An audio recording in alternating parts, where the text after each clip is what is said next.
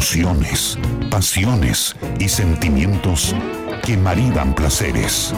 Un espacio para amantes y curiosos del vino y la buena gastronomía.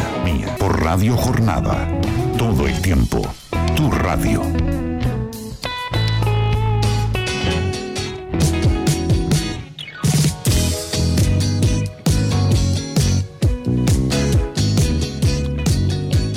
Hola, hola, hola, bienvenidos, muy buen sábado para todos, bienvenidos a Sobre Gusto. No hay nada escrito, mi nombre es Luis Mantellini y acá estamos por Radio Jornada hasta las 14 horas en un sábado muy, muy especial, un sábado palpitando la previa de Argentina-Australia, estaremos aquí en vivo. Primer sábado de diciembre, arrancamos el mes de las juntadas, el mes del consumo de vinos, de comida, un mes que normalmente uno tiende a engordar un poquito, no sé si, si ya le vamos a preguntar a mi amiga si opina lo mismo, porque depende de todas las juntadas que uno tiene, empieza a cerrar el ciclo de trabajo, los amigos del deporte, del club, los amigos del vino, entonces ya empieza uno a juntarse, además de las fiestas que también implican mucha variedad y diversidad de comida y bebidas. Nosotros vamos a seguir dando consejos acá como lo hacemos todos los sábados, así que bueno, María Elena Puerta que está aquí a mi lado, bienvenida, muy buen sábado. ¿Cómo estás hoy? Señor Mantellini, muy buen sábado, eh, buen día a todos los que ya están enganchados a Sobre Gustos No hay nada escrito. La verdad que bien, eh, mucho celeste y blanco en las calles. Sí. Está, bueno, toda la gente alborotada por el partido de hoy. Y bueno, nosotros no vamos a hacer menos porque realmente, bueno, tenemos todo, muchas expectativas, eh, ilusiones en seguir avanzando en, en este mundial. Sí, claro. Que, tiene, que ha tenido tantas sorpresas. Sí, sí, totalmente. Un mundial lleno de sorpresas y lleno de eh, mucha equidad en los equipos. Así que eh, muy interesante para ver. Nosotros acá estamos disfrutando en vivo de Países Bajos 0, Estados Unidos 0.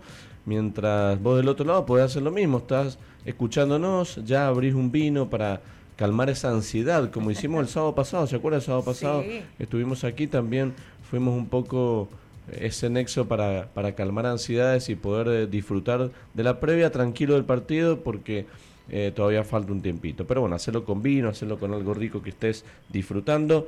Tenemos un montón de temas hoy, Mari, porque la verdad que me he venido, además de educativo, como venimos todos los sábados, me, me he venido con un tema medio filoso, pero para que también lo charlemos y lo podamos debatir. Quiero saludar, eh, como hacemos todos los sábados en esta quinta temporada, a toda la familia y a todo el equipo de Bodega Estáfile, que nos acompaña, repito, en este quinto año de Sobre Gusto No hay nada escrito. Vamos a pasarle los, el teléfono, el contacto, las vías de comunicación para que puedan acercar eh, sus comentarios, inquietudes, com todo, toda experiencias que también proponemos de aquí que puedan llegar a sumar y enriquecer más este programa al 2616 8314 34 porque vamos a hablar temas que seguramente vos has vivido, seguramente vos nos vas a poder dar una referencia como consumidor de todo lo que hablamos aquí en este día sábado. Tenemos consigna, tenemos temas principales. ¿Quiere que arranquemos con la consigna, María Elena, como Sí, para ya sí. meter un poquito de, de- de- de inquietud a este programa? Eh, voy a hacer una pregunta que es para que la podamos debatir y que tiene relación con otros de los temas que traje. ¿Sos una persona crítica cuando salís de tu casa? Por ejemplo, cuando vas a comer a un restaurante, cuando vas a un evento, a una vinoteca, cuando vas a una bodega o cuando vas a algún lugar. No sé si te ha pasado, te da la impresión de que hay gente que sale de su casa y ya sale con ese ánimo de criticar eh, de, de manera, eh, digamos, no de buena fe, porque la crítica puede ser buena o mala. Claro. Entonces, eh, acá nos referimos a esa crítica en la cual por ahí cuando uno sale a comer, por ejemplo, ya entra al lugar y, y ya ve cosas, las cosas malas antes que las cosas buenas.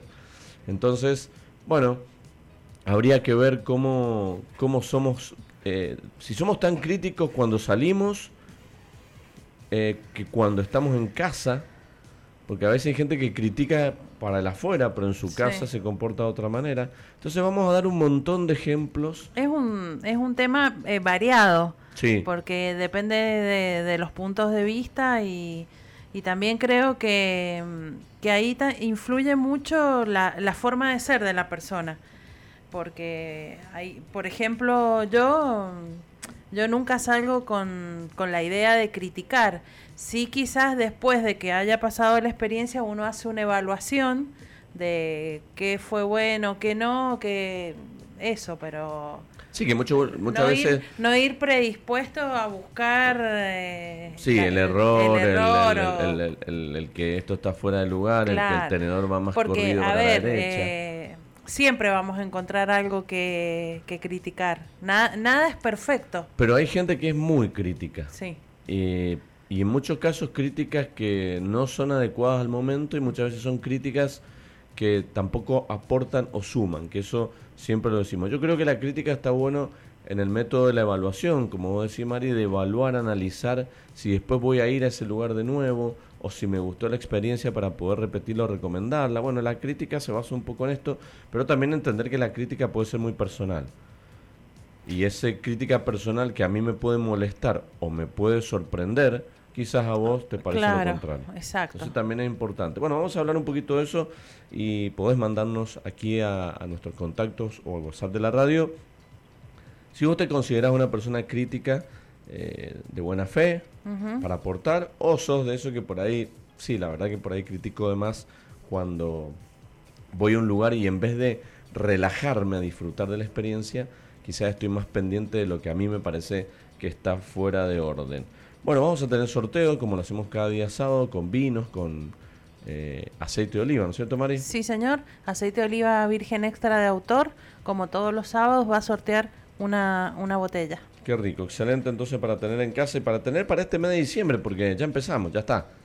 Eh, la semana pasada hacíamos las recomendaciones para enfrentar diciembre, ya estamos en diciembre, ya seguramente Hoy tenemos fiestas, hoy hay eventos, hoy hay salidas, mañana seguro también. Y en la semana ya, como empezás a transitar este diciembre que día a día se, se termina y, cada semana tenés una juntada. A mí me, me pasó que mm, tuve que tuve que ir a San Juan eh, esta semana y, lo hice justamente esta semana porque después dije, uy, la semana que viene es el feriado, ya la otra es la, la semana de Navidad, después viene Año Nuevo, ya se empieza a complicar.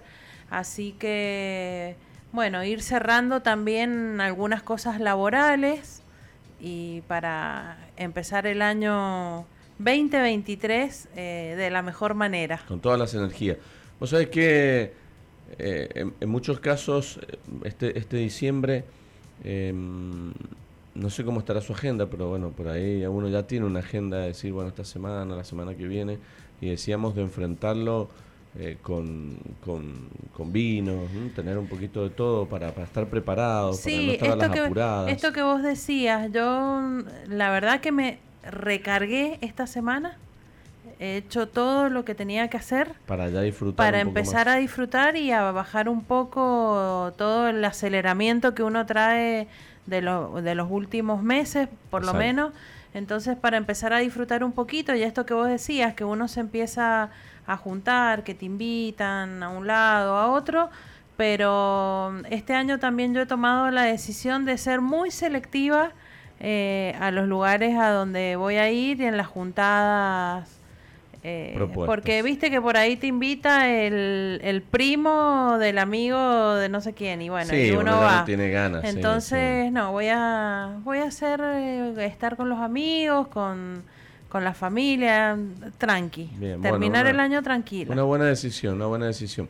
Eh, tengo para aclarar acá un poquito también y para poder repetir, quizá no lo hicimos, pero vamos a empezar a hacerlo a partir de este sábado, el que viene y el otro que 24 y 31 vamos a estar acá en vivo. Sí, señor. Sábado y domingo, eh, perdón, sábado 24 y sábado, 31.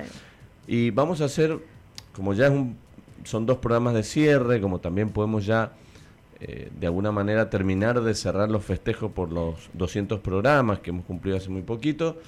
Eh, aquellos que quieran, aquellos que quieran pasarse por aquí, por calle Patricias, de ciudad, en nuestro estudio de Radio Jornada, el 24 y 31, si quieren, lo pueden hacer. Pueden hacer. No vamos a cobrar entradas, eh, firmaremos algunos autógrafos, sí, pero más que nada si quieren venir con algo para comer, traer para una tomar, un traer vino, una copa, un una vino. copa. Bueno, la copa es importante. Pueden pasar 24 y 31 de 12 a 14 para hacer quizás algún brindis final de cierre de año y compartir con oyentes que nos han escuchado durante todo el año y poder de esa manera hacer un cierre con ellos. Así que lo vamos a repetir después, pero 24 y 31 quedan las puertas abiertas para que vengas a acompañarnos en estos últimos dos programas de este 2022. ¿Te parece buena la Sí, idea, me Mari? encanta, me Bueno, encanta. Qué lindo, qué lindo. Tenemos sabías qué, traigo algunos sabías qué para que podamos eh, disfrutar de estos eh, tips y estas curiosidades del vino que siempre terminan siendo interesantes.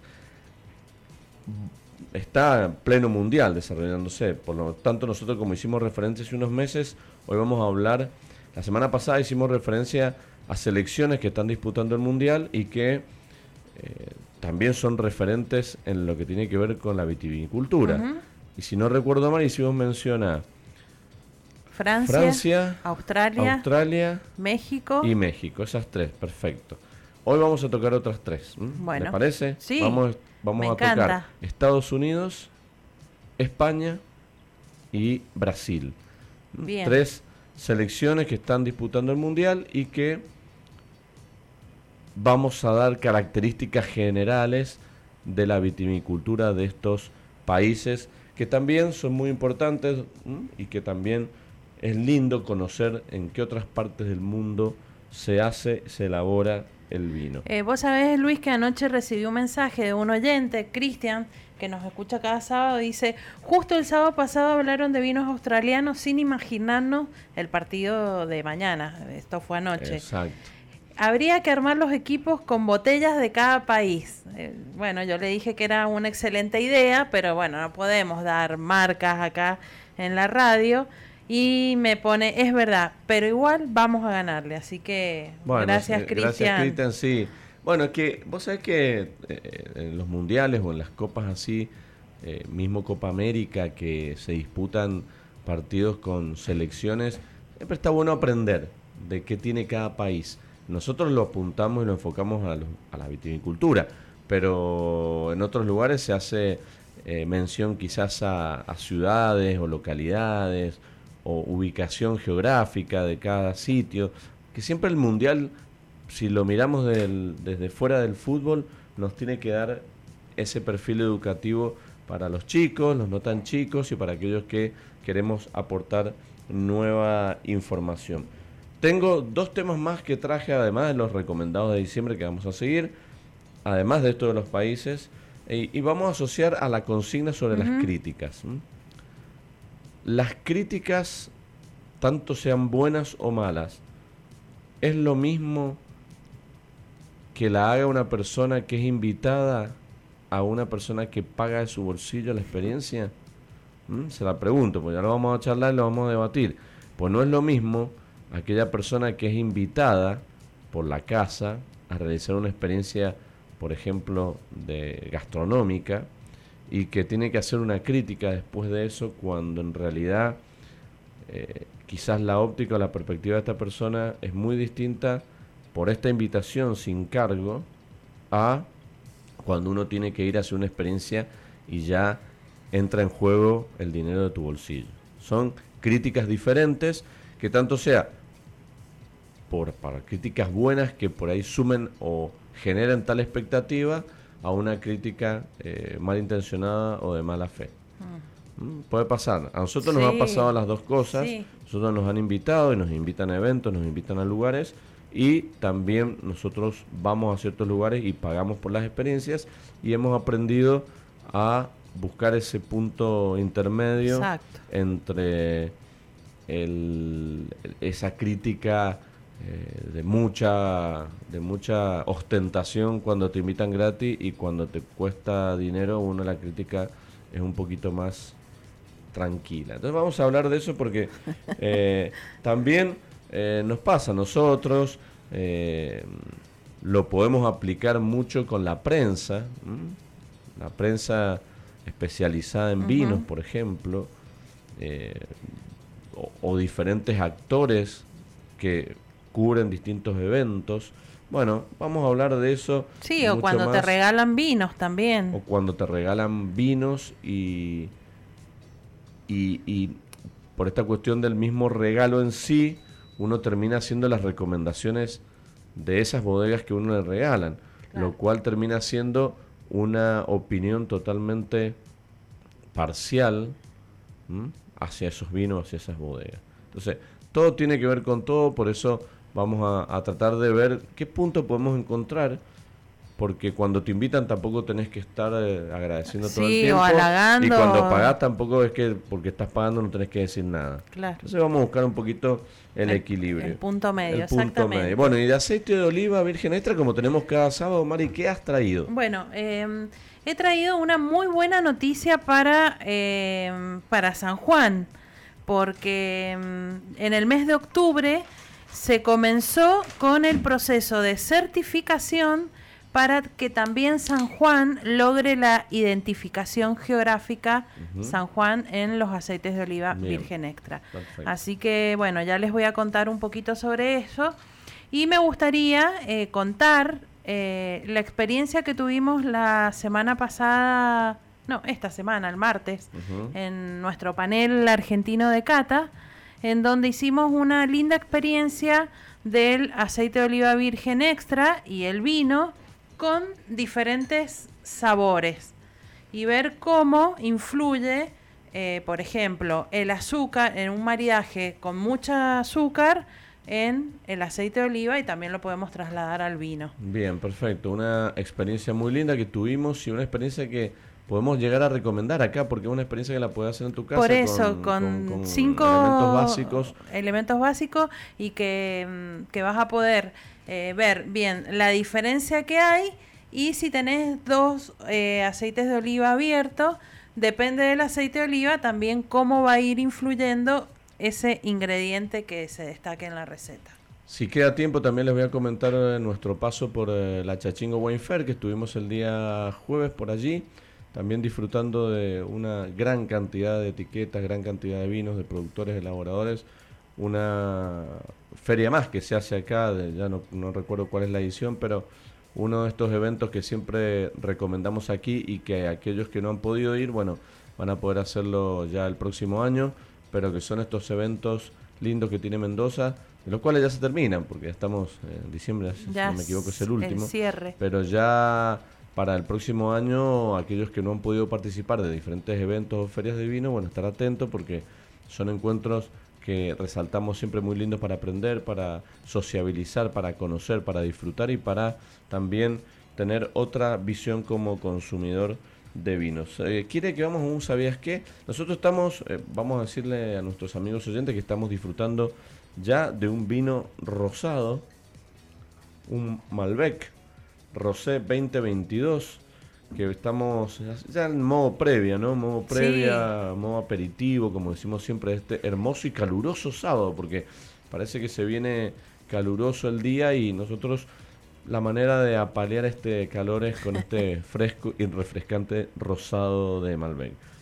Tengo un sabías qué que tiene que ver con el servicio. Bueno, con el servicio de vinos y con el servicio de restaurante en general que suele. Seguramente a usted le ha pasado, porque usted tiene mucha noche de restaurante, mucha noche gastronómica de ir. Bueno, tenemos mucha noche, no, digo noche almuerzo. digo noche almuerzo, pero, exacto. Eh, pero es un sabías que, que puede resultar interesante. ¿Sabías que cuando pedís un vino en un restaurante, el corcho tiene que quedar siempre en la mesa y no se lo tiene que llevar el mozo o la camarera? Porque aquellos vinos que tienen corcho, por ahí tenemos ahora en este caso tenemos, tenemos una tapa rosca, pero el corcho en general, cuando te abren el vino y te hacen el servicio, debe quedar en la mesa porque el corcho es tuyo.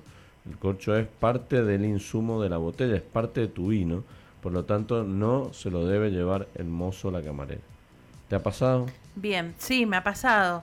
Eh, también eh, poder sumar a esto que cuando uno pide una botella de vino, eh, el, servicio del descorche te lo tienen que hacer en la mesa, no traértelo abierto ya desde la cocina. Sí, claro, claro, también, eso es sumamente importante. Y te hago una pregunta, Luis. Em, cuando el, el mozo, el sommelier, destapa el vino, él ¿él huele el corcho o te lo tiene que dar a vos para olerlo?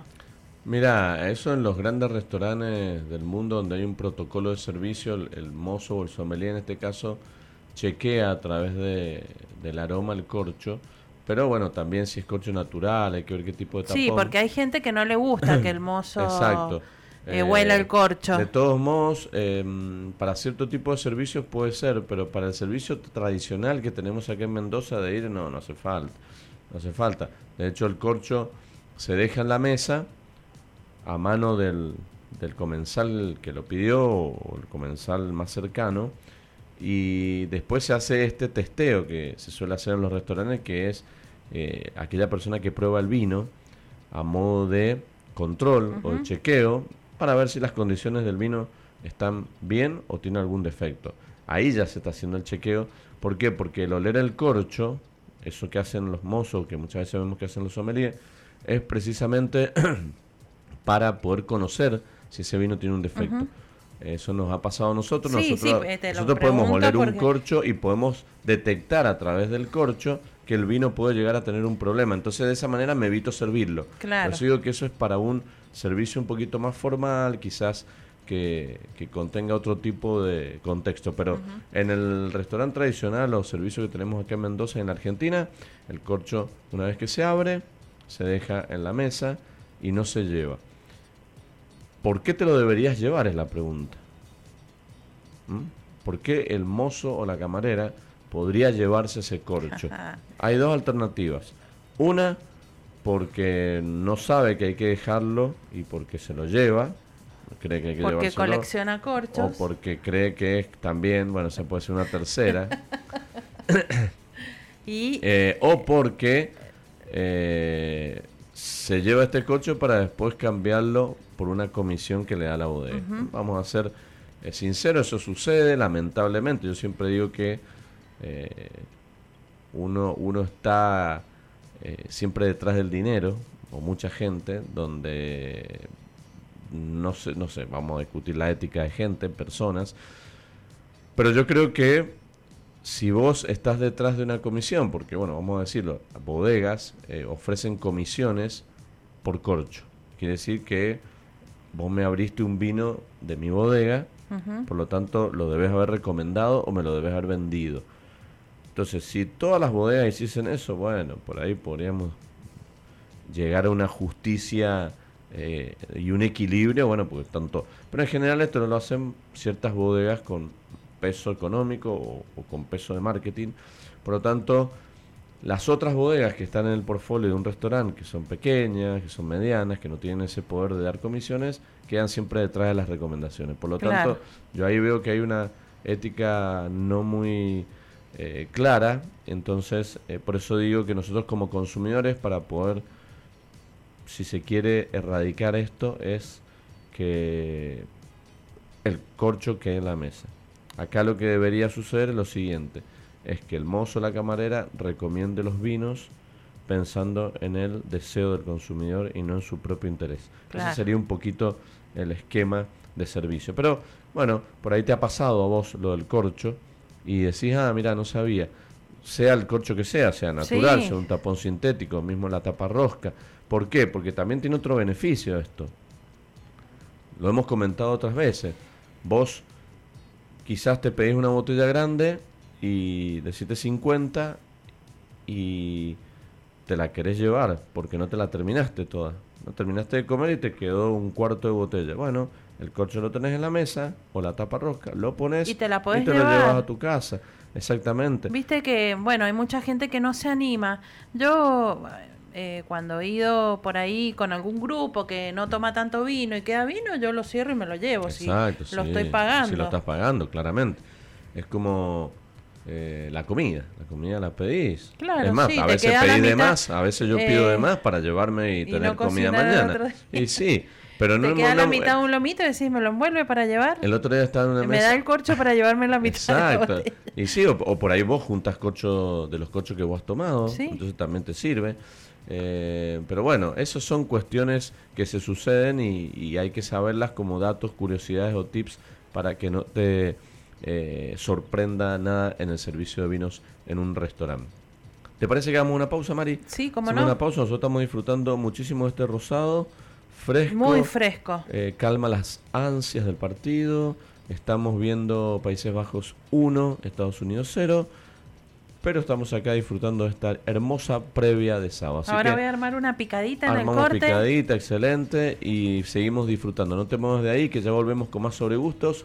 3 de diciembre del 2022, programa número 203. Y como habíamos hecho mención y referencia hace un par de semanas ya, palpitando un poco lo que tiene que ver con el Mundial, las selecciones que están participando y su asociación a las regiones vitivinícolas, hoy es el turno de España, Brasil y los Estados Unidos, que es con lo que vamos a comenzar. ¿Quiere que le pase un poquito de data, María Elena, sobre Estados Unidos vitivinícolas, características generales, como para tener un panorama más allá de este panorama mundial de fútbol? Tenemos eh, algo interesante. Se elabora en, de los 50 estados que tiene Estados Unidos, 45 de ellos producen vinos. Por lo tanto, tenemos una gran diversidad de norte a sur y de este a oeste de lo que tiene que ver los microclimas, las regiones, el terroir, las condiciones climáticas. Hay un montón de cuestiones que van a intervenir en esta participación de la vitivinicultura en estos 45 estados. Eh, los, cuatro grandes o cuatro regiones más importantes de eh, vinos eh, que realiza y que se elaboran, uno de ellos es California, que es la más conocida y es la que prácticamente representa el 90% de la producción ya que cuenta con un clima y, viñedos muy bien adaptados para aquellos bodegueros y elaboradores de vinos. O sea, California eh, es la zona más importante de los Estados Unidos. Después tenemos el noroeste también, que abarca una gran parte de los viñedos que se encuentran allí en Washington y en Oregon. Eh, ahí conocido algunos deliciosos Pinot Noir de Oregon, que se pueden encontrar vinos de gran calidad en esa zona. Después tenemos algo en el noreste, ya yéndonos un poquito para el otro lado en todo lo que tiene que ver con Nueva York, que es el segundo productor, aunque cuenta solo con el 3% de la producción total del país. Eh, y ahí podemos encontrar algunos eh, vinos o algunos viñedos en Nueva Inglaterra, New Jersey, Pensilvania y Maryland. Y el sur y el medio oeste, en esa zona, ahí encontramos también algunas pequeñas zonas cultivadas de vides y de diferentes tipos de uva.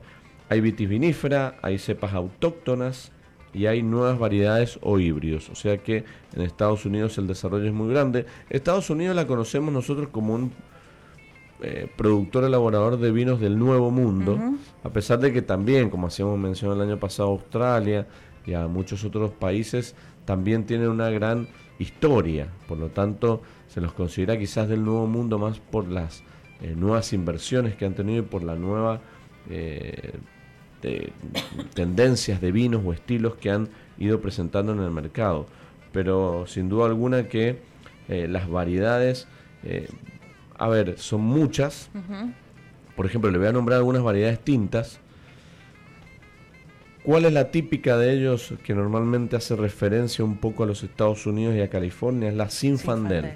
Mm, la Sinfandel se escribe así con, con Z. Después tenemos Cabernet Sauvignon, hay Pinot Noir, hay Merlot, hay Cabernet Franc, hay Petit Syrah, hay Carignan, hay Barbera, hay Gamay, hay Garnacha. O sea que tenemos una gran diversidad entre otras uvas tintas. Y las blancas encontramos la Chardonnay, Colombard, Chenin Blanc, Sauvignon Blanc, Muscat Blanc, Riesling, Gewürztraminer y Semillon. Algunas de las uvas que podemos encontrar en esta gran diversidad del vino de Estados Unidos. Una vinificación que siempre le hemos entendido y que todavía sigue marcando un poco la tendencia de esos vinos con mucho tiempo en bardicas de roble, con algunas variedades que han tenido mucho peso, eh, que en el mundo son famosas y han sido famosas por eh, tener mucha madera en su eh, parte sensorial y bueno, todo eso eh, ha marcado un poco el estilo y el perfil de los vinos norteamericanos. Una de las zonas más impactantes y más interesantes de conocer y de registrar, si, si usted va para Estados Unidos, vaya para Napa Valley. Napa Valley es una región ahí de California y que eh, hoy es una región donde se brinda una gran cantidad y una gran actividad enoturística en el valle.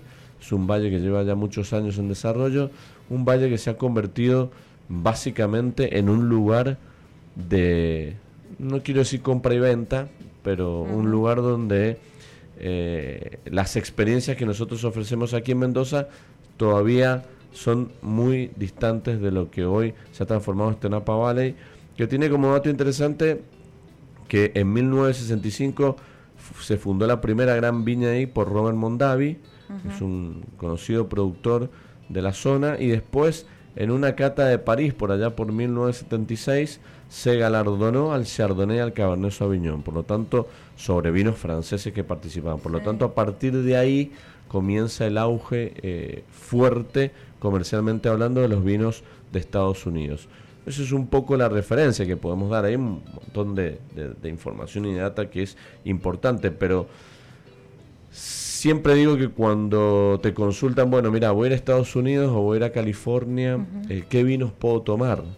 Bueno, yo ahí les recomendaría obviamente probar el Sinfandel como una de las variedades emblemáticas, pero obviamente que dentro de la gran cantidad de, mm, de propuestas, Cabernet Sauvignon, probar Merlot, probar Pinot Noir, probar Chardonnay, como también de alguna manera tener ese panorama amplio que nos pueden dar variedades como el Cabernet Chardonnay que son tan conocidas que, bueno, eh, pasa que para tener referencia y comparación de lo que tiene que ver con lo que hace Argentina o con lo que hacen otros países. Pero bueno, alguna data de, algo importante que tiene relación con los vinos de Estados Unidos, que como decimos y como lo dijimos para con otros vinos, son vinos difíciles de conseguir aquí en el mercado argentino, sobre todo en Mendoza, es muy difícil poder encontrar este tipo de exponentes, pero sí tenés la posibilidad de viajar eh, para el próximo mundial. El próximo mundial que se hace en Canadá y en Estados Unidos. Así que si vas el próximo mundial 2026, tenés que hacerte, eh, bueno, eh, dentro del cronograma, ir a conocer estos Por supuesto. tenemos un mensajito, hola chicos, buenos días, Luis y María Elena.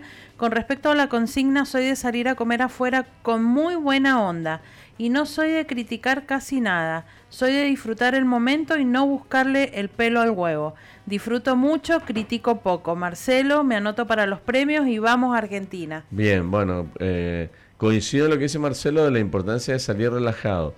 Porque si uno va a salir ya con el ánimo de buscar la crítica, porque ¿qué sucede? Sucede que vos, vos podés encontrarte con dos panoramas Vos podés decir, yo te puedo decir, María Elena, anda a comer a tal lugar o anda a tal sitio a disfrutar de una propuesta gastronómica que es fascinante, que es deslumbrante, que es maravillosa, que es económica y que después, cuando vas, eh, vos ya vas con esa percepción y quizás es demasiado lo que vos llevas en la cabeza para la experiencia que te, eh, bueno, Sí, bueno, eso es, eso es muy, muy subjetivo, porque lo que es deslumbrante para vos quizás no lo sea para mí. Lo que es económico para mí quizás no es económico para vos. Entonces hay muchos factores que juegan y lo mismo al revés, ¿no? Decir, bueno, la crítica, mira, no, no vayas nunca a este lugar porque te atienden mal, porque la comida es mala, porque te tardan muchísimo en servir los platos, porque no hay variedad de vinos. Entonces vos ya confiando en mi opinión o en mi experiencia, que fue una en un momento específico, voy a decir, bueno, sí, no voy, no voy a ese lugar. Cuando en realidad lo bueno es decir, eh, pero... Le voy a dar una oportunidad. una oportunidad, tan malo no como me dijiste, no creo que sea.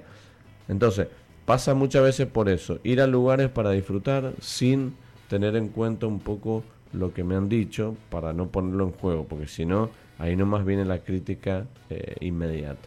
Pero bueno, son experiencias que las vamos aprendiendo a las vamos aprendiendo a disfrutar porque eh, como decía ahí Marcelo cuando uno sale si vas a salir salir relajado salir a disfrutar. no tiene sentido amargarte antes de claro si vas a salir para amargarte no salgas directamente porque eh, la verdad que no tiene sentido. Sí está bueno cuando uno va a conocer un lugar nuevo eh, apartarse de todas las opiniones externas y poder disfrutar de la experiencia como uno cree que... Y después evaluarla, repito, ni ponerle un 10 ni ponerle un 1, porque tiene que haber un término medio. Quizás nosotros vivimos una mala experiencia o vivimos una muy buena experiencia y ahí está un poco nuestra percepción en calificarla. Sí, estoy totalmente de acuerdo con, eh, vos, Luis, porque yo cuando voy a conocer un lugar, eh, voy sin expectativas. Entonces, o, me sorprendo, o bueno, en un lugar más, ya está. lo pasé bien con quien fui, lo disfruté, como dice Marcelo, y después no volveré, o, o quizás le daré otra oportunidad, y bueno, ya si la experiencia se repite, eh, la mala experiencia se repite, no vuelvo. Pero tampoco, como te decía, no hay lugares perfectos, porque donde uno va, eh, uno trabaja con gente, eh, con personas, y las personas no somos perfectas, nos podemos equivocar, podemos, qué sé yo, tener por ahí un mal día, y bueno, fui igual a trabajar y no estoy con mi mejor cara o mi mejor ánimo, entonces obviamente que eso va a incidir en cómo yo preste mi servicio, pero tampoco no es, no es la muerte de, de nadie. No, y vos sabes que cuando te pones a revisar algunas críticas en los portales de, eh, de opiniones, vas a encontrar mucha crítica eh, sin sentido o sin justificación. No sé, te dicen, mira, fui, la pasé mal porque había viento, estaba frío. Y bueno, ¿qué culpa tiene el restaurante de eso cuando te tocó un día malo? O por ahí te dicen, no, la verdad que los platos demoraron un montón, me quería ir. ¿Qué es un montón? Porque, a ver, Puede ser, sí o no. Hay gente que cree que va a comer y que cuando hace el pedido de la comida tiene que estar en 10 minutos, 5 minutos. Eso es imposible. Imposible ni, ni en un lugar de comida rápida. Que te venden hoy comida rápida, salen 10 minutos. Entonces, tener el factor, factores en cuenta como la tolerancia, la paciencia y entender que mientras más demore una comida es muchas veces porque se está preparando en el momento, no es por una cuestión de que se olvidaron de tu pedido. A veces puede pasar que nos ha pasado, que se me han olvidado el pedido y sí, pasó un tiempo y uno también tiene que tener ese margen de tolerancia. ¿Por qué? Porque, como dijiste vos, trabajan personas, ¿por qué no se puede olvidar un pedido? Si o por ahí, eh, viste que por ahí uno sale y tenés poco tiempo para, para almorzar o para cenar. Entonces eh, decís, bueno, mire, yo me voy a pedir este plato. ¿Va a demorar mucho? ¿Qué tiempo de preparación tiene? Ayer eh, fui a almorzar a, un restaurante en San Juan, en donde pedimos un wok de, vegetales. Vino el chef, nos dijo, eh, se va a demorar un, un ratito, pero acá les traigo unos pancitos y nos trajo como una mini picadita para eh, que la espera no fuera tanto. Así que eh, me pareció me pareció muy bueno. una buena recomendación, una buena. Esperamos como media hora, pero vinieron y nos avisaron. Bueno, que eso es, por eso digo que es fundamental, por eso cuando uno lee críticas, uno las lee, pero no sabe en qué contexto sucedieron o, o cómo fueron, o no hay una justificación. Por lo tanto, las críticas cuando uno las lee hay que tomarlas con pinzas y si uno quiere ir al lugar pero dice, no, no voy a ir porque leí tres críticas malas.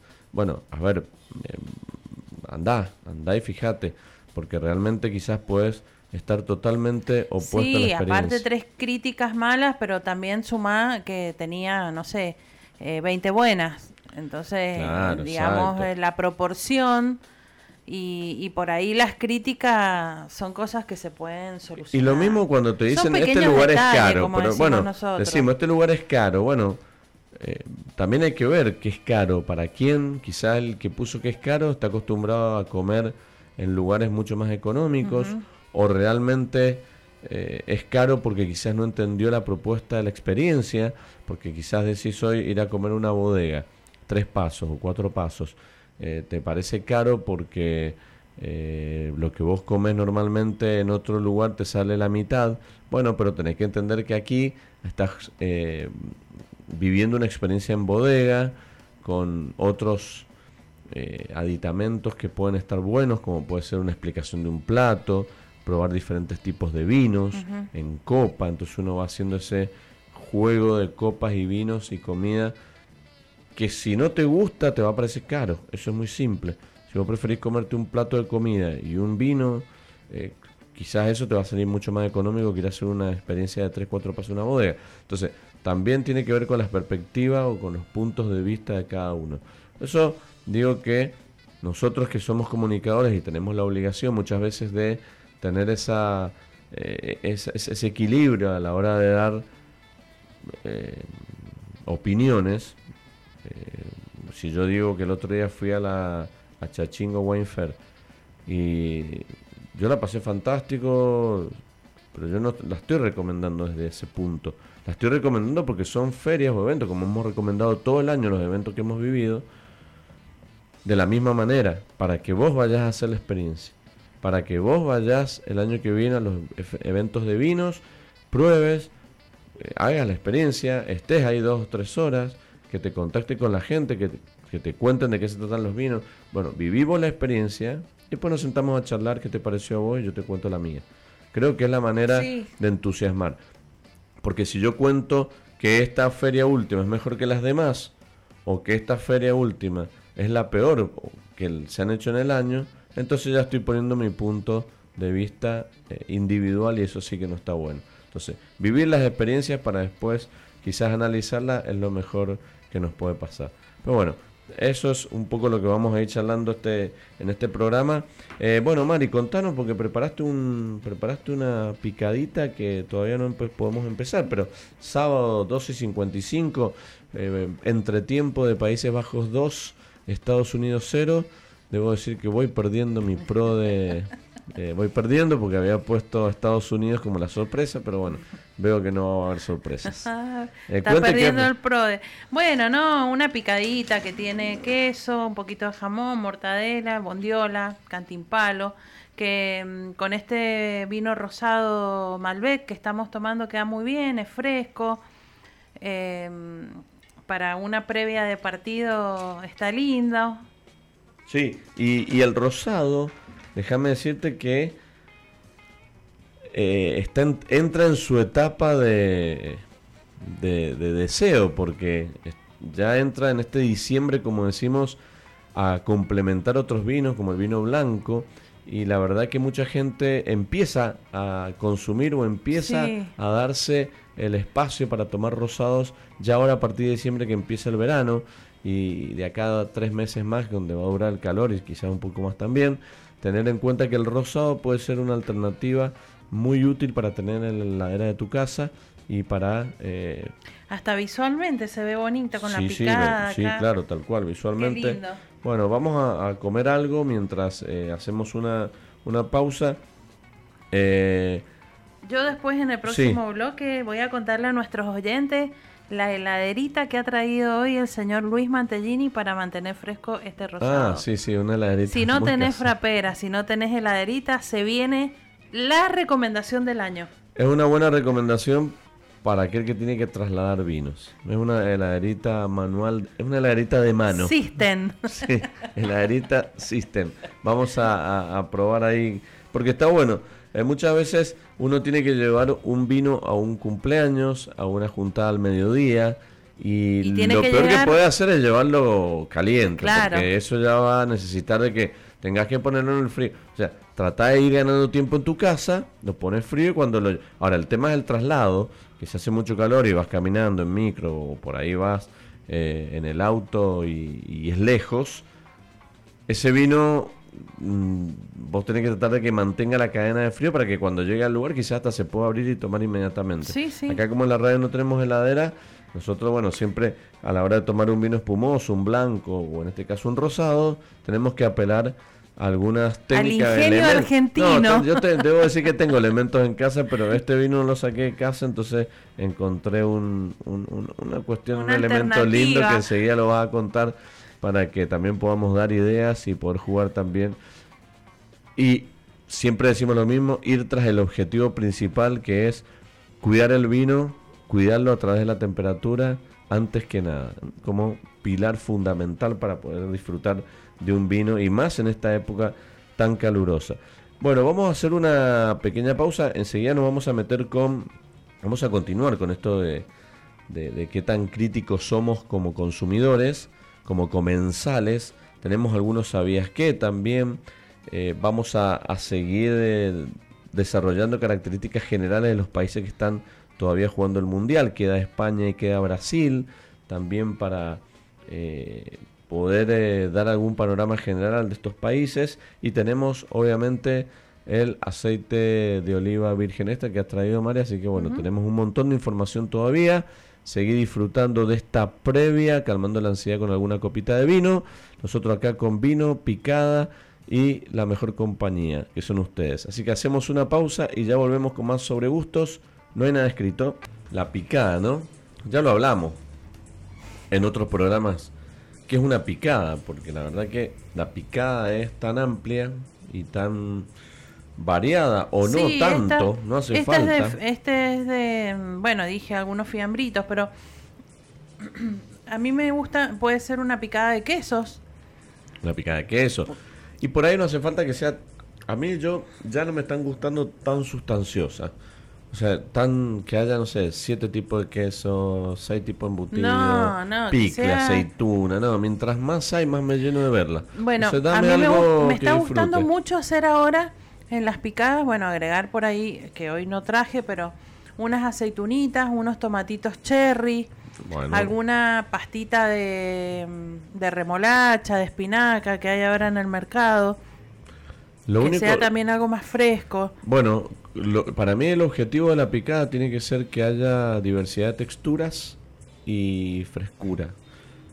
Fruto seco, tomatito, algunos quesos eh, alguno más duro, otro más blando, algún embutido más salado, algo menos salado, algo ahumado. ahumado, ya está, no hace falta meter tanta cosa más donde juegue la acidez, el frescor, el amargor y de esa manera vos podés jugar con el vino, es mucho más simpático y no hacer algo tan no sé, digo, tan grande donde un haya, tan grande. No, donde haya tantas cosas que al final terminas comiendo un poquito o poco o mucho de poco y por ahí a mí no me gusta tanto. Vamos a entrar, antes de ir al aceite de, oliva virgen extra, Mari, vamos a entrar a la... Eh, a, estos rasgos generales que estamos hablando de los países que están jugando el Mundial. Hicimos la referencia recién hace un ratito de Estados Unidos. y ahora nos, vamos, a ir con España. ¿Mm? Nos vamos a España, que eh, un, un país obviamente del viejo mundo, súper reconocido dentro de los países más importantes a nivel vitivinícolas que tiene el mundo por su historia Cuenta con casi 950.000 hectáreas. Nosotros acá tenemos 211.000, 210.000. En hectáreas no tenemos nada que envidiar. No, en nada tenemos. Nosotros acá en España decía 900, casi 50.000 hectáreas de viñedo, la que la convierte en el país con mayor extensión de cultivos en el mundo. Eh, y, es la tercera en cuanto a producción, después de Italia y de Francia. O sea que estamos hablando de un país con mucha, con mucha fuerza. Y bueno, a ver, dentro del, del, mapa general que tiene España, con la cantidad de vinos que tiene y con la diversidad de sección, de sectores y secciones que tiene en su extensión, eh, vamos a ir nombrando algunas regiones emblemáticas, como hicimos con Francia la, semana pasada, y vamos a ver, por ejemplo, la región de Rioja, de Rioja, que es una de las regiones más conocidas y es una de las dos regiones que tienen la DO, denominación de origen calificada, eh, una Rioja conocida en todo el mundo con, un clima eh, muy, muy apto para poder desarrollar diferentes tipos de uva y eh, aparece una uva emblemática allí que es la uva tempranillo.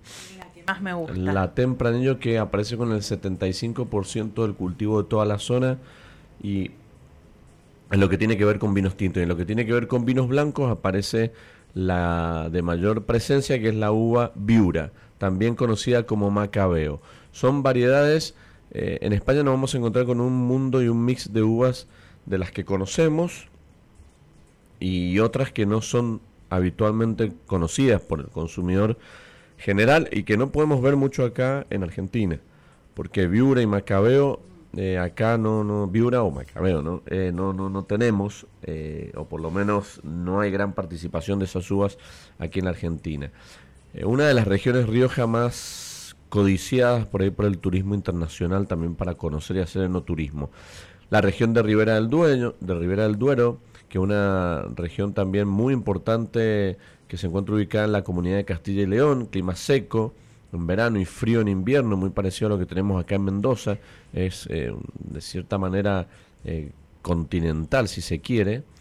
Tenemos la región de Navarra, por ejemplo, que es su variedad autóctona, es la garnacha, como también el tempranillo, pero la garnacha, eh, con una presencia de uva que conocemos, que acá tenemos, desarrollo de garnachas en Argentina y en Mendoza, una región muy linda que tiene vinos muy conocidos y muy eh, ya con una marca estipulada en el sur, en Andalucía, lo que es la región de Jerez, ¿no? con los eh, vinos Jerez, este tipo de vinos especiales con Pedro Jiménez, Palomino y Moscatel, las uvas que eh, requieren de esa región de Jerez. Y después tenemos muchas otras, por ejemplo la región del Penedés, que es la región que está ahí en la provincia de Barcelona, que es una donde salen los eh, famosos cavas. El cava, recordemos que es el sinónimo de el espumoso, ¿no? Espero que la denominación lo permite exactamente y que utiliza para que esto sea propicio y de la zona eh, uvas como Sarelo, Macabeo y Parellada. Son uvas que necesitan para que esa denominación de origen se pueda establecer allí. Después tenemos la región del Priorato, con Garnacha Blanca, Macabeo, ahí en la provincia de Tarragona.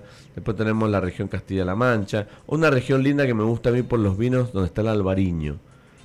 Región de blancos muy linda, ahí por el nor, eh, noroeste, ¿no? Que es eh, esta región de Galicia. La región de Galicia, que por la humedad del clima, por eh, ser vinos eh, extremadamente aromáticos como el albariño, el albariño de esa zona es fantástico. Bueno, eh, todo lo que tiene que ver ahí en la zona de las Rías Baixas.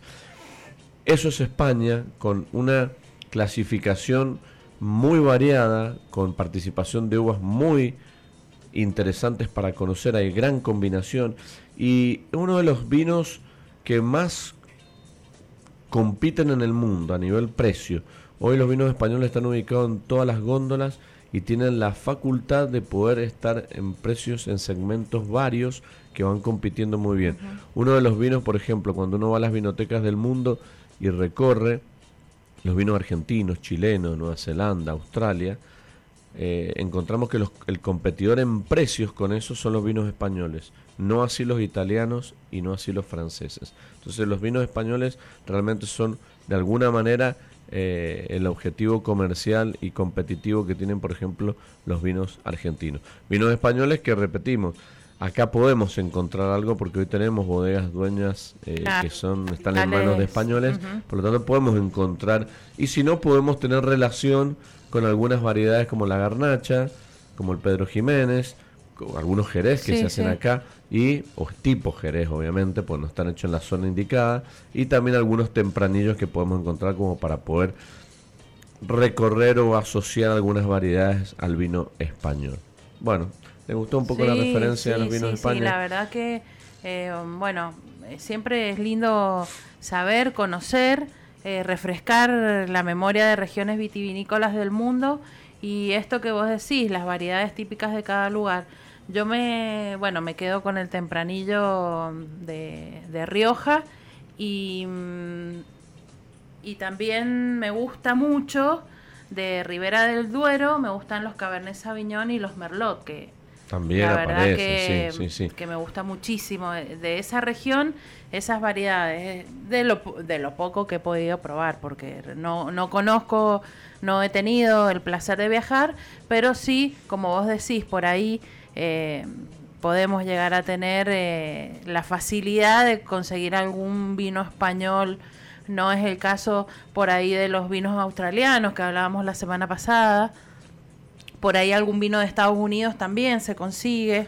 Hay, hay más de 600 variedades nativas, o sea que hay muchas variedades que no se conocen, como por ejemplo dijimos tempranillo, bueno, albariño, garnacha, palomino, airén, macabeo, Charelot, bueno, las que mencionamos, Monastrel, algunas de las variedades que hay. Por eso también, además de encontrar las que vos mencionaste, que es Cabernet Sauvignon, Merlot, que podemos encontrar, también hay una gran participación de estas uvas nativas que de alguna manera decoran toda la producción que tiene. Sí, en blancos el eh, albariño, España. la verdad que también. eh, El verdejo, por ejemplo, el de- verdejo. El verdejo una también. blanca hermosa Ujú. para probar. Verdejo sí he Eh, probado también. eh, tiene sus vinos fortificados que, que bueno. el Jerez. Pero bueno, hay muchas cosas lindas para conocer de España vitivinícola que a mí lo que me llamó la atención cuando estuve por allá hace unos años es eh, el- y que me entusiasmó es el consumo de vinos por copa que tiene España, que tiene un consumo de vinos que si bien en las etiquetas mucho de ello está la palabra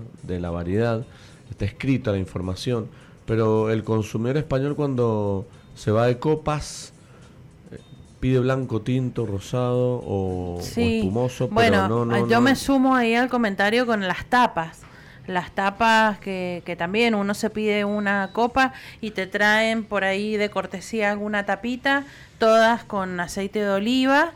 Eh, te pueden traer aceitunas también, cual. eh, eh, prosciutto, jamón crudo. sí, sí, sí. Es decir, es... eh, qué Bueno, lindo. Bueno, es una experiencia que nosotros acá nos gustaría tenerla que, a ver, nos gustaría tenerla culturalmente, es decir, cuando vamos a estos lugares nosotros no nos sentimos para nada fuera del sistema, porque es un sistema que nosotros nos gustaría, nos guste, de hecho cuando podemos hacerlo acá lo hacemos, pero vos vas allá a cualquier lugar que entres, a cualquier bar chiquitito, un bar que podés encontrar que no tiene la, la, la, la- la sofisticación de un bar conocido o, lo bello que puede tener eh, arquitectónicamente, o entrar a un barcito chiquitito ahí por cualquier parte de Madrid o mismo Barcelona y, y te están ofreciendo, como decías vos, 7, 10, 15 tipos de tapas diferentes y con el vino que tengan abierto para la copa.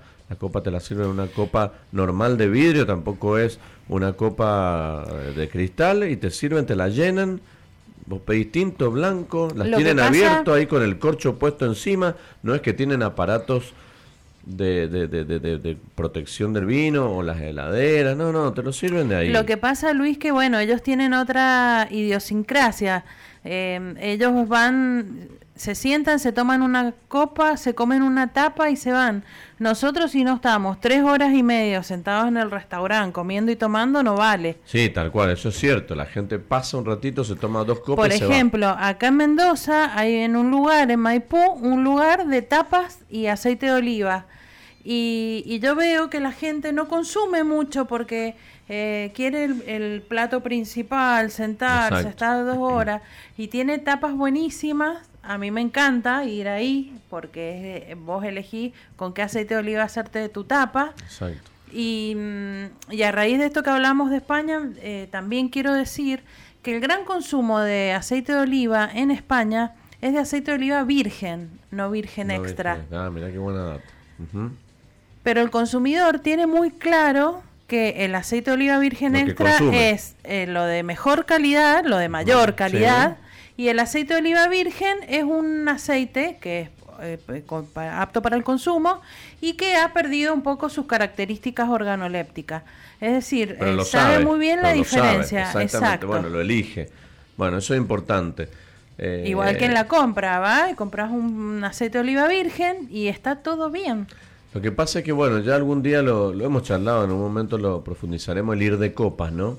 O el ir de tapas, eh, que consiste en esto, básicamente, en eh, pasar por un lugar, ir a la barra o a la mesa, tomarse una copa con una tapa, listo, adiós, pago me fui, me voy a otro lugar, hago lo mismo, después voy a otro lugar y hago lo mismo. Eso consiste en ir de tapa, ir de copas, donde te gastás lo mismo, donde comes lo mismo, te llenás, te tomás dos o tres copas de vino que a la larga es media botella o, o- o si la compartiste te terminás tomando una botella, pero lo que hiciste fue recorriendo lugares con distintas temáticas, quizás con distinta música, con distinto tipo de gente. Bueno, la verdad que ese concepto nosotros acá todavía no lo tenemos muy incorporado, pero nos gustaría que podamos ir poco a poco lo vamos logrando. Yo Y estoy sí, convencido yo de que- creo que sí, tanto- que tiene tanto que ver mucho con la nuestra, la demanda de la gastronomía. Claro, obvio. Tanto por la parte gastronómica como ir a un lugar y que haya vino por copa. Exacto. Y que haya vino por copa y que también el consumidor eh, acepte tomar por copa y que el, el lugar que lo venden no lo venda tan caro. Mira, eh, hablando de vino por copa, quiero contar la experiencia que tuve la semana pasada, no la anterior, con dos personas que fueron a bodega Estáfiles. Que me llamaron, llamaron por teléfono, que querían ir a conocer la bodega, y me dice la chica, pero queremos ir a tomar eh, vino por copa, y hemos llamado a 10 bodegas y nos dicen que no. Ah, mm. Que si no es la experiencia, eh, la experiencia 1, 2 o 3. Eh, sí, la experiencia de degustación que ofrece cada bodega. No, y, vos y me dice ella, ¿cómo puede ser? Si en las bodegas tendrían que dar la experiencia de, vino por copa para conocer eh, dos o tres líneas. Claro, exactamente.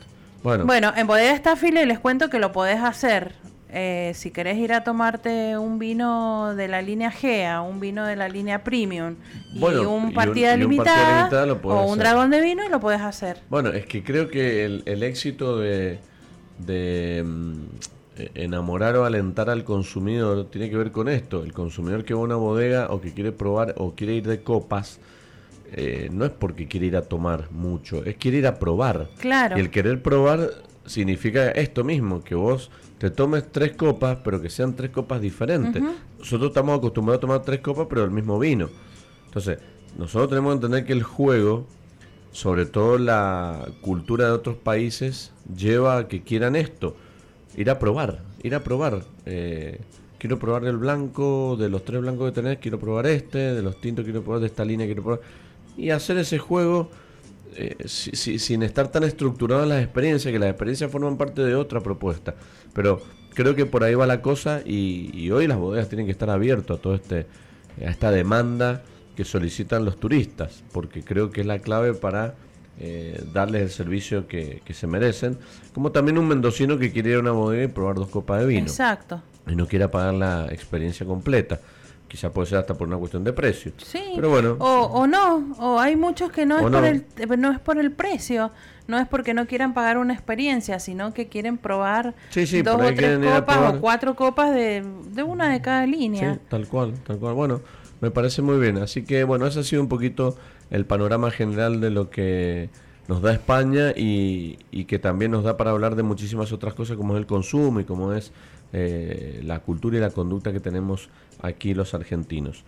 Mari, ¿querés que pasemos al aceite de oliva virgen extra para que cambiemos un poquito los productos? Bueno, recién lo mencionaste, pero todo tiene que ver con todo. Bueno, ya habíamos hecho un anticipo. Eh, primero que nada, quiero saludar al ingeniero Leonardo Moral de Aceite de Oliva de Autor y contarles eh, una buena noticia que al equipo de, de Autor se ha sumado nuestra amiga Carolina Rábida. Ah, muy Así que eh, Caro nos está escuchando, le mando eh, felicitaciones. y, éxitos, como Y éxitos y que, bueno, junto con el ingeniero Moral, seguramente, seguramente no, no me cabe dudas que van a ser eh, un gran equipo. Y las buenas noticias, como les decía, es para San Juan.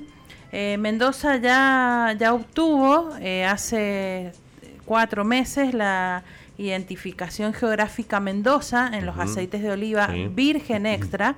Acá sí vamos a hablar de calidad, de la mayor calidad, que es virgen extra. Eh, la provincia de San Juan tiene 15.200 hectáreas aproximadamente. En estos últimos años ha ido creciendo mucho la olivicultura.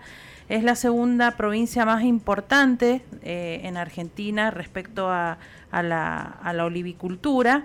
Y este crecimiento ellos lo han tenido eh, a través del apoyo del gobierno y de, instituciones como la Cámara Olivícola de San Juan, en donde eh, hoy eh, están en el mes de octubre, empezaron con la certificación para la identificación geográfica y a su vez con una marca que se va a llamar Olivos Sanjuaninos, Reflejos de nuestra Tierra, y bueno, esto va a ayudar a la promoción y difusión de toda la actividad y bueno, posicionar al sector eh, y a la provincia. Ellos buscan con esto eh, esto.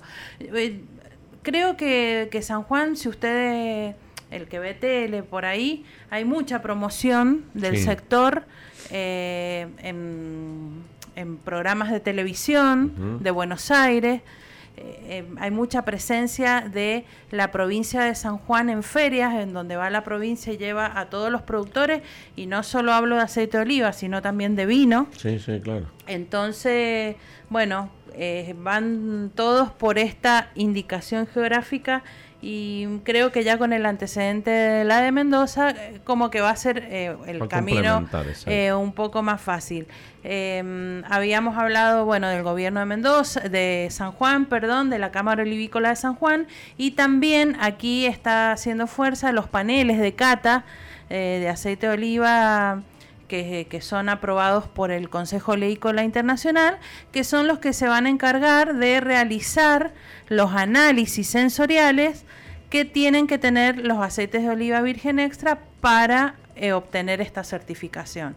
Así que yo calculo... Importante, importante, digamos, eh, acción está la del panel, porque es la que debe definir la calidad. Exactamente. Y eh, ver cuáles son las características que deben tener estos aceites de oliva virgen extra para tener la indicación geográfica.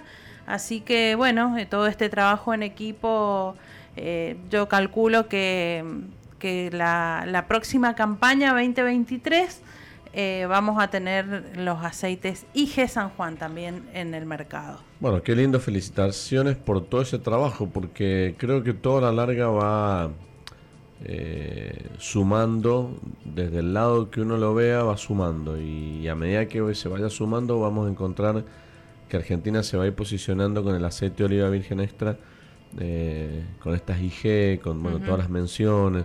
No importa si de Mendoza, San Juan o de La Rioja, o, pero lo importante es que todos se vayan sumando a este Esto es eh, lo que hablamos también cuando dimos la noticia de la IG Mendoza. Esto es para la promoción, difusión de nuestros aceites de Argentina para posicionarlos en el mundo. Que vos eh, recién hablábamos de España. España es el primer productor y exportador de aceites de oliva y sin embargo es uno de los compradores de nuestros aceites, al igual que Brasil, que enseguida vamos a hablar de los vinos de Brasil. Bueno, Brasil tiene también producción, elaboración de aceite de oliva, pero son los primeros compradores de nuestras aceitunas de mesa y de nuestro de nuestros aceites de oliva virgen extra. El brasilero viene a Mendoza y no solamente se lleva vino, sino que se lleva aceite de olivas y aceitunas. Bueno, eso lo hemos estado viendo en los últimos pocos años, ¿no? Porque el brasilero antes venía arrasaba con el vino solamente. Y ahora en los últimos cuatro o cinco años vemos que se lleva ambos productos y que empieza a disfrutar muchísimo del aceite de oliva nuestro, que antes no lo, por lo menos yo, hace 15 años atrás no lo veía así, disfrutaban del vino, lo halagaban, lo, lo, lo disfrutaban, compraban y pero ahora están disfrutando mucho de lo que es el producto Totalmente. aceite de oliva Hace poquito fui a una degustación de aceite de oliva, una vinoteca acá del centro, y había 20 brasileros y 4 mendocinos. increíble. Ahí te das cuenta, ahí te das la, eh, eh, digamos, te topas con la realidad que esto que contás, bueno. Exactamente, sí, sí. Bueno, qué bueno. Así que bueno, eh, brindo, por eso, porque todo, todo, todo lo que ayude a posicionar los aceites de oliva del país hacen bien a, bueno, Lo mismo que pasó con el vino y que está pasando y que, bueno, eh, ha venido sufriendo, sufriendo, digo, en el buen sentido, el proceso del vino, en el sentido del recorrido, en el camino este de poder encontrar una identidad que poco a poco la va teniendo. Y así como hablamos de vinos de Francia, vinos de España, vinos de Italia, también en un momento que se empieza a hablar de vinos de Argentina y no tanto por ahí vinos de Mendoza o vinos de, regiones específicas, sino hablar primero del país vitivinícola y después de sus principales regiones. Tengo un sabías que, si te parece, Mari, para irnos a la pausa. Bueno. Eh, tengo un sabías que, eh, que vos lo debes tener clarísimo porque no sé. Usted tiene todo muy claro. Eh, pero siempre está bueno refrescar estas curiosidades porque por ahí vos que estás escuchando no, no lo sabías o te lo informaron mal, pero ¿sabías que el vino blanco puede guardarse en el tiempo? Porque, viste que estamos acostumbrados a, no, que el vino blanco hay que tomarlo inmediatamente, joven, joven, que no se pase más de dos años porque se oxida, porque se le pierden las características. Bueno, hay vinos blancos De hecho, los vinos blancos jóvenes hoy en la Argentina, que son, eh, a ver, de jóvenes uno lo define por la cualidad o por las características sensoriales, pero no quiere decir que porque sea joven haya que tomarlo ya, sino que tiene el margen de poder disfrutarse a través de los años. Quizás 3, 4, 5 años, un vino joven eh, va a evolucionar, se va a modificar, pero no va a quedar intomable. Claro. Entonces, a partir de allí entendemos que los vinos argentinos, que hoy tienen un posicionamiento eh, fantástico en lo que tiene que ver con la calidad, las uvas que hoy, eh, las uvas blancas que hoy produce Argentina, en cualquiera sea sus, cualquiera sean sus regiones, son de una calidad competitiva a nivel mundial. Y podemos decir que hoy los vinos blancos, sea cual sea, obviamente que si son de diferentes variedades, por ejemplo Chardonnay, que Chardonnay por sí tiene una capacidad de evolucionar tremendo, también podemos decir que si ha tenido paso por barrica, eso va a hacer que aún más tenga tiempo y más potencial a nivel futuro. Por eso un poquito sabías que es para sostener el concepto de que los vinos blancos pueden guardarse, no es necesario tomárselos ya. Así es, y Argentina eh, hoy en día tiene muy buenos vinos blancos, ha crecido muchísimo esta, esta, esta parte de vinos blancos en Argentina, los blend de blancas que hay, bueno, estos blend, eh, estos vinos blancos de guarda, que antes había un par, pero ahora tenemos también variedad, eh, no solo en variedad, sino en estilos para elegir. Y bueno, eso eh, todo, eh, todo es tan lindo. Hay mucha gente que yo escucho y que propios de, de, la actividad que dice, yo antes vinos blancos no tomaba y ahora me estoy dedicando a tomar solamente vinos blancos porque hay cosas muy ricas que yo desconocía o, o nuevas al igual que ahora estamos tomando un vino rosado. Vinos rosados también, las bodegas hoy han puesto el vino rosado eh, en un lugar muy importante en sus portfolios, tanto con, eh, con su packaging, con las botellas que hay. Eh, como, y aparte con un tipo de producto que, que, lo han posicionado entre el blanco y el tinto para momentos distintos, que eso en algún momento estuvo como medio confuso, ¿no? Entre un rosado me tomo un tinto o me tomo un blanco. hoy se ha logrado hacer un rosado con una identidad de producto que es muy distinto a lo que es el blanco y a lo que es el tinto. Por lo tanto, también eso te genera una demanda de consumidor. Y hay gente, déjeme decirle, que no toma blanco porque le regalan solamente tintos. Bueno, es el, es el tema que que queda... El tema que queda, que vamos a aportar algo de eso y un poquito más de Brasil, que queda, que quiero que toquemos eh, a través de sus regiones vitivinícolas. Pero bueno, todo eso y mucho más tenemos ahora enseguida nomás, eh, cuando terminemos de rellenar copas. Así que no te de ahí, que ya viene más sobre gustos, no hay nada escrito. Seguimos disfrutando de este programa, también seguimos disfrutando las... Eh, el, minuto a minuto de este Países Bajos 3, Estados Unidos 1, mientras eh, disfrutamos del vino, disfrutamos de, del programa. Mari, eh, Alto disfrute. Ah, ¿Va a contar lo que traje? Sí, sí, sí, sí. Bueno, yo les quiero contar que el señor Luis Mantellini trajo este rosado en perfecto estado de temperatura y en un momento lo veo que lo mete adentro de la bolsita que nos dan en la vinoteca. Que vieron que en la vinoteca las bolsitas son más eh, más resistentes, más duras. Y adentro tiene como una cubeterita de hielo que mantiene la, temperatura. Parece esos geles que hay de, freezer, pero esto es duro, compacto. Así que lo traje adentro. Eh, bolsa System. Una bolsa donde no me iba a mojar la mochila y además para que se mantenga frío. Recordemos que el rosado se toma a una temperatura fresca, no tan frío y así disfrutar un poquito también de, eh, de un vino que no, no requiere de condiciones muy muy frías. Pero se puede disfrutar se ha mantenido muy bien, pues nos queda una copita para disfrutar de este cierre de sobre gustos. Pero quiero que antes eh, nos metamos en lo que habíamos prometido, que es eh, las últimas características generales de este mundial vitivinícola, si se quiere, que hemos denominado, donde la referencia le toca a Brasil, ¿no? Brasil que va a ser campeón del mundo, ya se lo digo. ¿Sí? ¿Mm? Sí, lo, Mire. lo vamos a mufar desde acá. Eh, vamos a, decir que Brasil, además de campeón del mundo, que va a ser ahora en este mundial, eh, produce vino y existe una gran cantidad de viñedos que lo ubican como el cuarto productor de vino de todo el continente americano. Bien. Porque recuerden que en América, eh, bueno, está Argentina, está, Chile, está Uruguay, Bolivia, México. Bueno, hay muchos. Entonces, eh, es importante considerar que, bueno, no solamente lo conocemos por sus callazas, Bolivia. sus grandes. Bolivia. sí, sí, lo dije, sí, ah, sí. perdón. Sí, sus hermosas playas. Sí. Sino también porque. Caipiriña, eh, caipirosca. exactamente, bueno, los carnavales. Sino que también eh, encontramos que tiene cerca de 91 mil hectáreas eh, de viñedos. Eh, obviamente que esos viñedos van después a diferentes tipos de vino con sus uvas y se lo conoce como los vinos tropicales, como vinos tropicales por la condición del lugar, ¿no? Eh, donde es, eh, bueno, las condiciones van cambiando, de, depende de dónde las eh, valles se encuentren allí. Las condiciones climáticas son bastante apropiadas en diferentes zonas. Hay dos zonas muy importantes donde se produce vino, que es Río Grande do Sul, que es la zona sur, ¿no?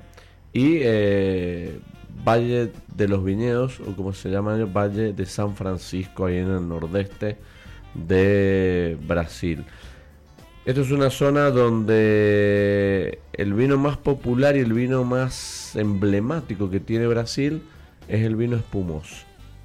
¿Mm? El espumoso brasilero eh, se ha convertido en los últimos años en un paradigma lindo porque eh, por las condiciones, por esta tropicalidad, por por estas zonas calurosas que tiene, eh, procede a dar muy buena uva blanca para espumoso, teniendo en cuenta que uno de los hitos más importantes que hizo famoso a Brasil fue la instalación en 1970 aproximadamente de Moet y Chandon como una de las eh, bodegas importantes a nivel del mundo que puso su bodega ahí en estas zonas. Por lo tanto, eso le dio mucha jerarquía y lo eh, bueno, lo hizo como un estandarte importante, sobre todo teniendo en cuenta que la uva plata es la Chardonnay en Brasil, que sirve como base a vinos espumosos. Después le sigue otra de las uvas tintas conocidas como la uva Cabernet Sauvignon. Después tenemos Merlot y tenemos Pinot Noir. Eh, por ejemplo, un dato curioso e importante para que entiendan aquellos que entendemos la vitinicultura argentina de Mendoza o otras partes del mundo, el Valle de San Francisco que es una región única en el mundo por su clima subtropical y sus temperaturas medias anuales que oscilan entre los 22 grados y 31 grados, le permiten realizar, escuche bien, dos cosechas al año. ¿Mm? O sea, dos cosechas al año y la uva más plantada es la Moscatel. O sea, imagínense que dos cosechas al año, estamos hablando que nosotros acá con todo el cuidado, con todo el ciclo que debe cumplimentar cada una de las vides o cada una de las uvas. Eh, llegamos al año y imagínense el rigor que hay allí en el Valle de San Francisco. Después, dentro de las otras variedades, decíamos Río Grande do Sul, Río Grande del Sur, que es la región que representa el 85% de la producción vitivinícola de Brasil.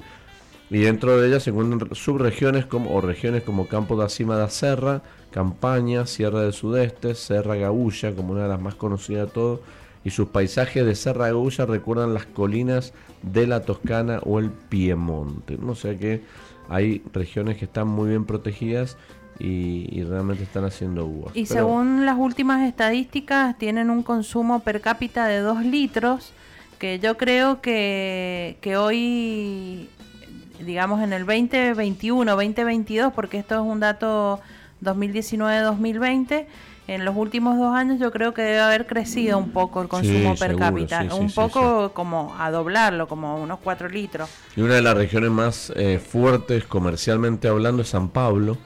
San Pablo es una de las regiones donde eh, todas las bodegas del mundo y con mucha eh, preponderancia argentina, porque hoy Argentina la exportación que más por ahí conviene hacer por muchas bodegas y que está en el podio de muchas de ellas a nivel de exportaciones Brasil por su eh, corta distancia que hay para el destino. Una, y, un consumo que va creciendo, como mencionaste, Mari, eh, año a año va, va, creciendo muchísimo el consumo de vinos argentinos, consumo de vino en general, pero el consumo de vino argentino, el vino argentino hoy en Brasil, eh, el vino argentino tiene una una gran una fama muy importante con sus puntajes, con sus eh, calidades, con sus diversidades.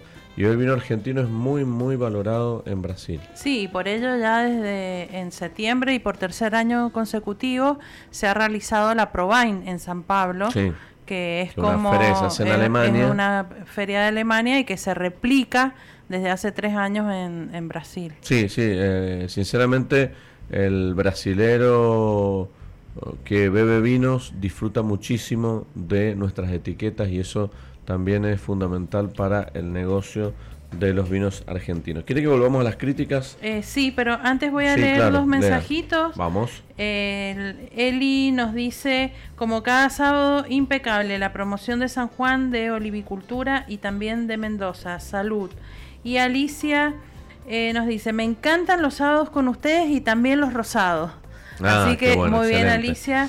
Gracias. espero que eh, tenga varios guardaditos. Me manda, me manda una foto que va en el auto y van escuchando Radio Jornada 91.9. Bueno, un saludo grande Alicia y gracias por escuchar y, a no dejar de tener un rosadito en la heladera. No, esta es la época ideal. Eh, me gusta mucho, ya nuestros oyentes saben y los que me conocen que no soy muy espíritu navideño, pero me gusta mucho el maridaje de en Navidad una pequeña copa de camarones con salsa golf, con palta, aceite de oliva, por supuesto, y una copa de vino rosado. No solamente es un maridaje visual muy lindo, sino que es algo exquisito y lo recomiendo. Después me gustaría el sábado próximo hablar de ¿Cuál es el vino ideal para el brindis de las 12? Bueno. Porque siempre estamos con las burbujas, que, está bien, eh, eh, es lo que culturalmente hemos aprendido. Pero ¿por qué no brindar con un vino?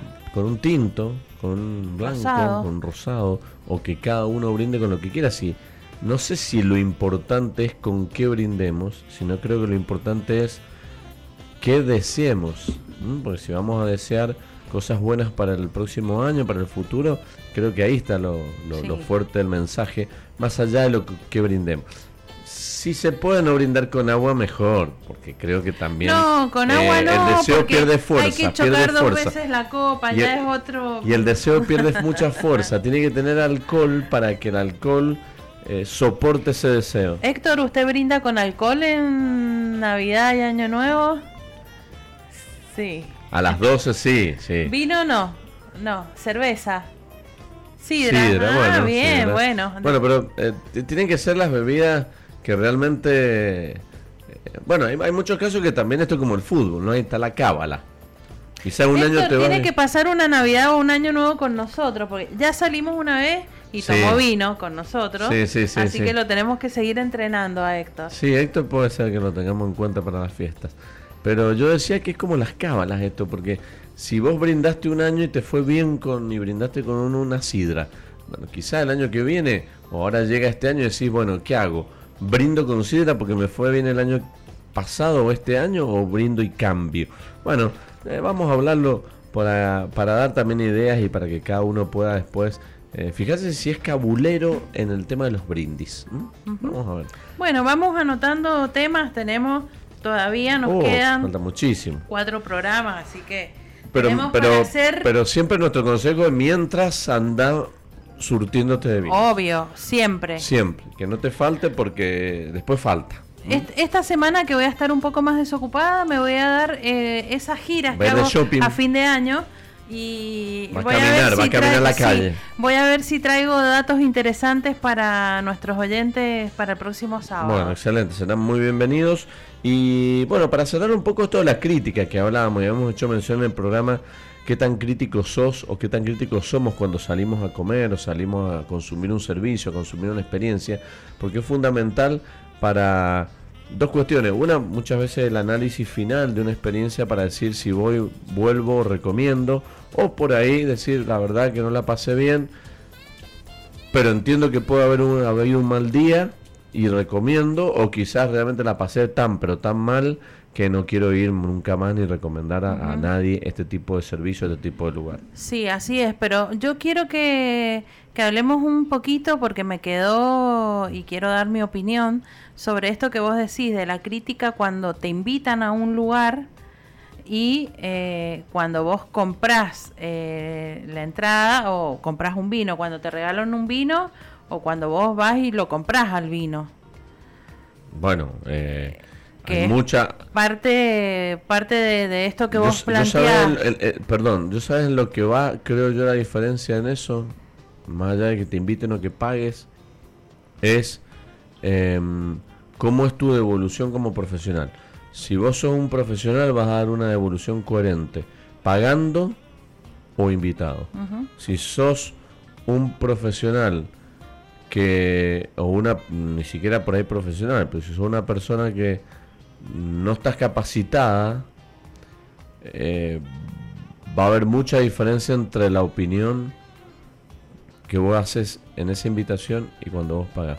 De hecho, hay mucha gente que cuando no la invitan a un lugar, eh, desprestigia el mismo sin haberlo conocido, simplemente por el hecho de que no lo invitaron. Entonces ahí tenés un poquito de esta gente o este tipo de personas que eh, que en muchos casos eh, porque tenés la posibilidad vos de porque a ver a nosotros no nos invitan a todos los eventos. No. Entonces cuando no me invitan a un evento yo no tengo por qué hablar mal de eso.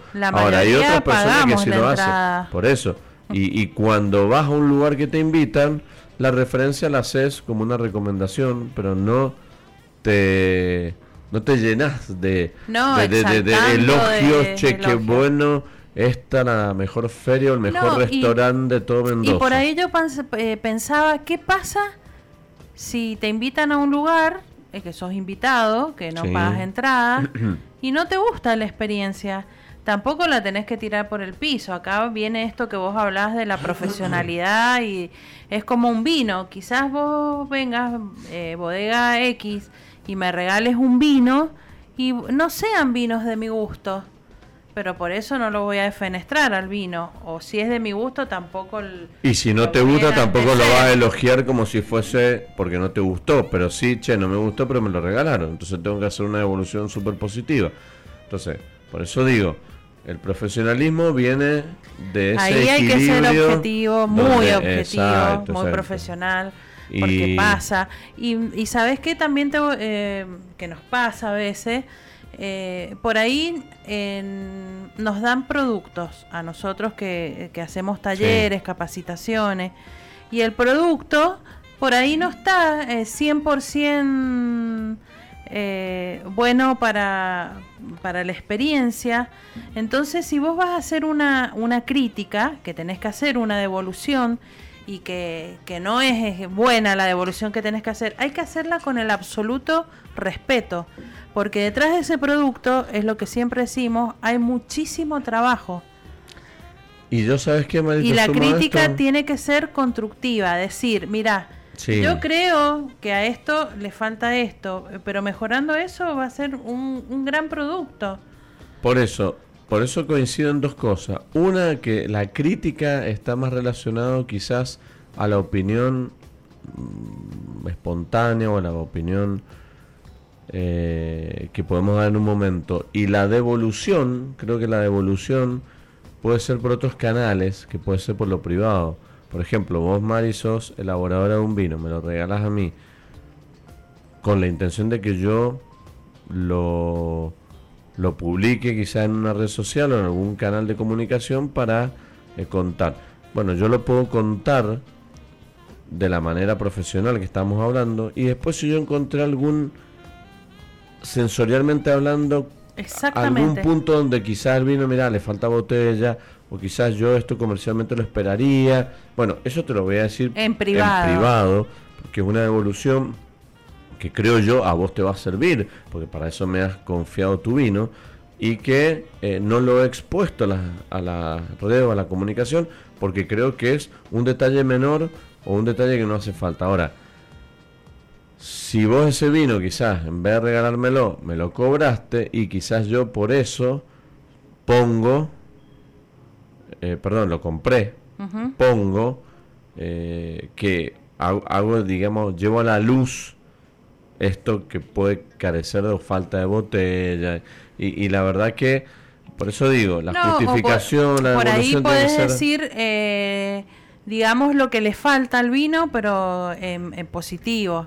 Siempre hay que hablar en positivo de las cosas que, que bueno que eso yo realmente lo, lo he aprendido de vos en las capacitaciones que, que es algo que, que yo ahora que también doy capacitaciones, eh, lo, transmito. Siempre tenemos que hablar en positivo del producto, buscar lo bueno.